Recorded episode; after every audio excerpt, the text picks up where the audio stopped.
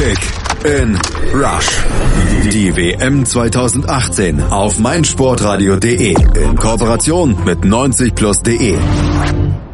Die Tunesier melden sich nach langer WM-Abstinenz zurück. Die Mannschaft nahm das letzte Mal an einer WM im Jahr 2006, damals in Deutschland, teil. Der Afrikameister von 2004, einst eine der Vorzeigenationen des Kontinents, durchlief danach eine längere Durststrecke.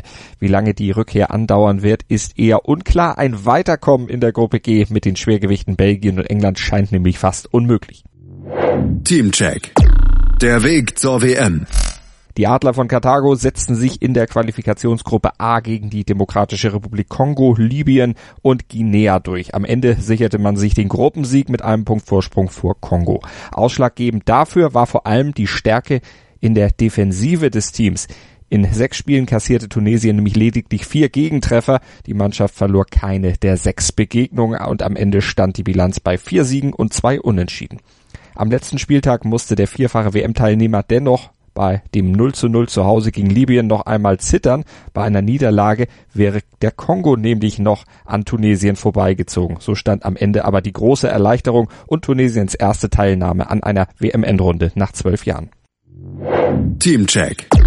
Der Star.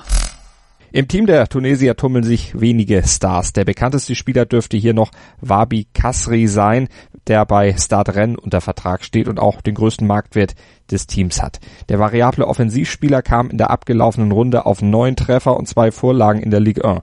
Kasri kam vor der Saison per Laie von Premier League Absteiger Sunderland, wohin er nach dem Sommer wohl auch nicht zurückkehren möchte. Beim Turnier in Russland hat der dribbelstarke Zehner die Chance, sich für einen neuen Arbeitgeber zu empfehlen.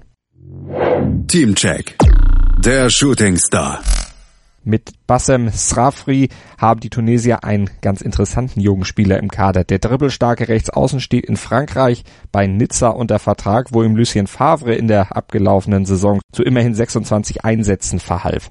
Dabei konnte der 20-Jährige sogar drei Tore erzielen, was bei 860 Einsatzminuten in der Ligue 1 noch ein wenig beeindruckender wirkt. Ob Srafri gleich in der Startelf stehen wird bei der WM ist angesichts der Konkurrenz im Team aber eher fraglich.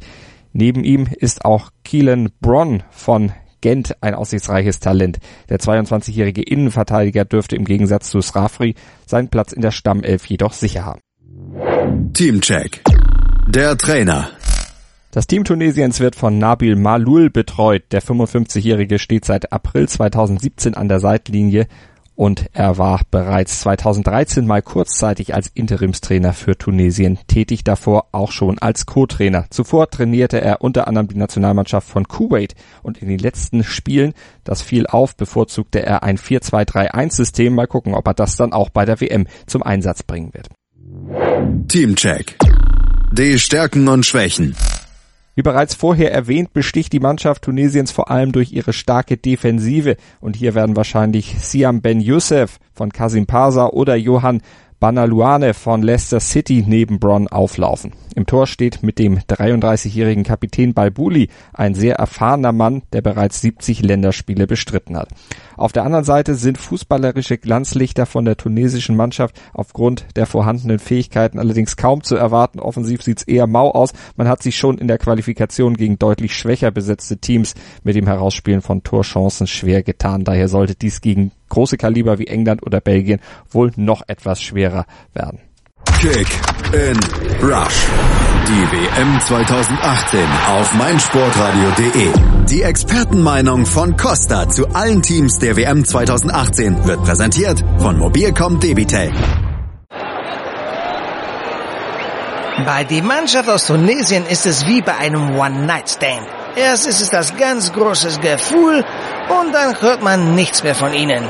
Denn bei ihrem WM-Debüt 1978 gewannen sie direkt ihr erstes Spiel gegen Mexiko. Danach aber folgten elf WM-Spiele ohne Sieg.